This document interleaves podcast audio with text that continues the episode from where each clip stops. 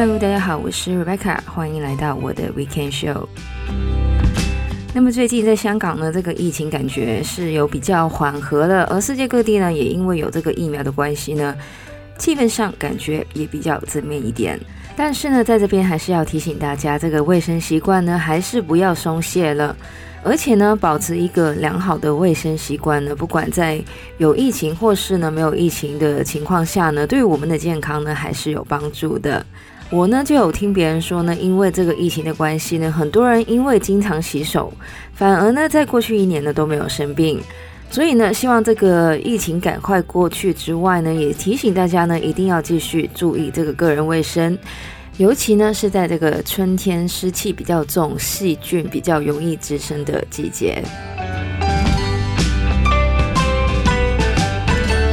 在这个礼拜呢，要来跟大家讲到的呢，就是兴趣 （hobby）。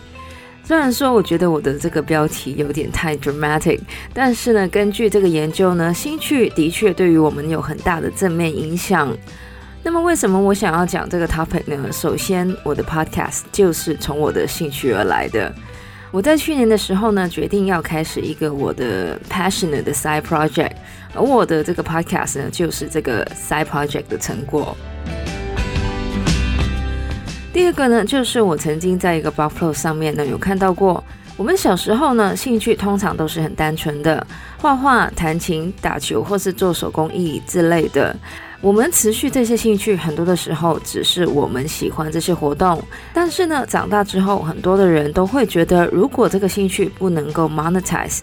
也就是没有办法去赚钱的话呢，就不值得继续。这也是为什么很多的成年人不再继续他们的兴趣的原因。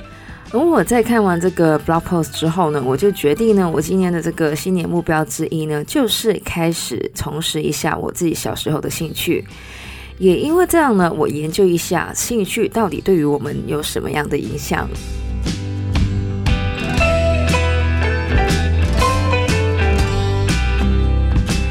那么我在讲关于那个不消费的挑战的那一集呢，也有讲过。就是现代人很多都会把购物当成兴趣。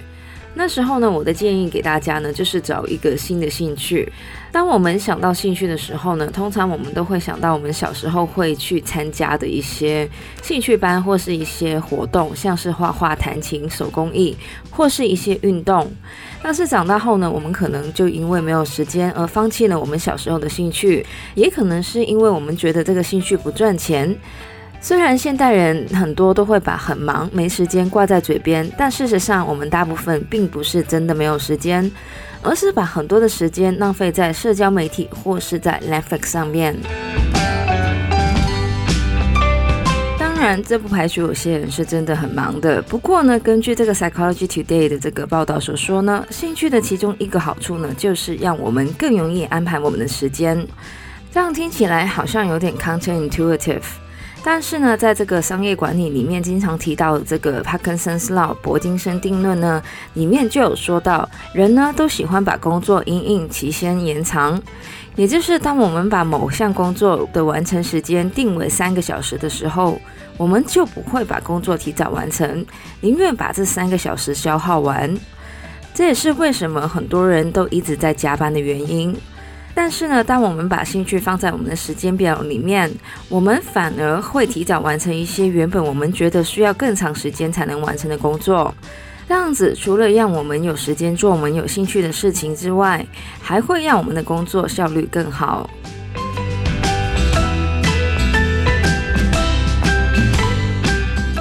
外呢，如果我们的兴趣是创意相关的话呢，这种从兴趣而来的创意也可以让我们的工作上更有创意。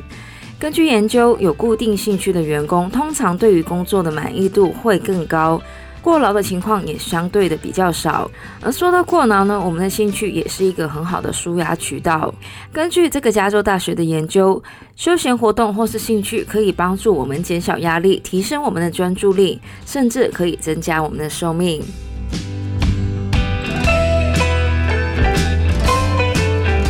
有一个持续的兴趣，除了可以在工作上帮助到我们之外呢，当然在其他方面也是有正面的影响的。首先呢，我们有一个持续兴趣的时候呢，我们可以认识到更多有相同兴趣的朋友。我之前也有说过，长大后呢，其实是很难交朋友的。而兴趣班跟社团呢，就是可以交到有相同兴趣的朋友的一个很好的途径。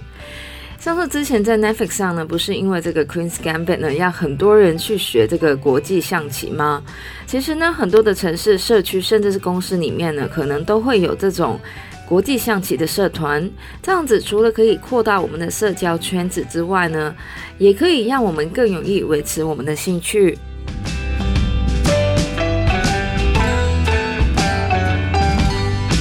不过呢，如果我们的兴趣不像国际象棋有这么多社团的话呢，其实也没有关系，因为兴趣呢会让你成为一个更有话题的人。我们通常只要讨论到自己热爱的事情的时候呢，都会比较兴奋，人也比较放松，而且呢，很多人都觉得自己呢跟别人没什么话可以聊。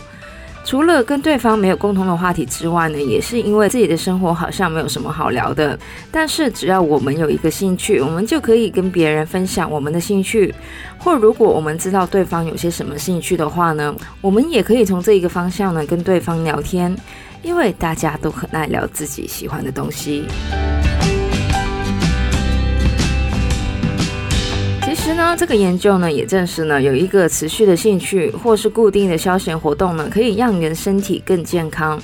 而就算你的兴趣不是那种非常 active 的，之前也说过，有持续的兴趣呢，可以纾解压力，降低人的压力荷尔蒙 cortisol，降低血压。而有持续的兴趣的人呢，也比较不容易患上忧郁症或是失眠。当然，这样子讲的好像 too good to be true，但是呢，这些都是有研究证实的，所以呢，我才说人生大部分的事情呢，都可以用兴趣来解决。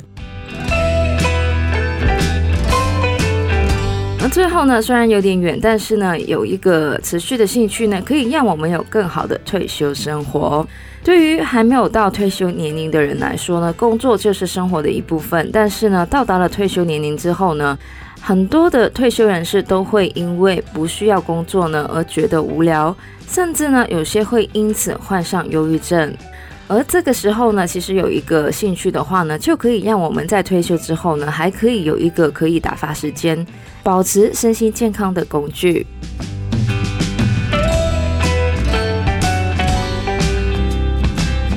在我硬烧了这么多兴趣的优点之后呢，不知道大家有没有马上想要找一个兴趣的冲动呢？那么以上呢，就是我们这个礼拜的内容了。喜欢我们节目的朋友呢，可以在不同的 Podcast 平台上追踪或订阅我们的节目。我们的节目呢，会在每周日的八点钟更新。那么最近呢，在这个节目的 Instagram 上面呢，我也开始了一个叫做 Hashtag 那些我希望早知道的事的一个小计划，希望呢用来督促我自己呢去更新这个节目的 Instagram account。那么如果大家想要知道我们的一些节目预告，或是有些什么事情是我希望早知道的呢，也希望大家可以追踪一下我们这个节目的 Instagram account。那么 handle 呢就是 at Rebecca's Weekend。那么在这边，希望大家有个美好的周末，谢谢大家收听，我是 Rebecca，我们下个礼拜再见，拜拜。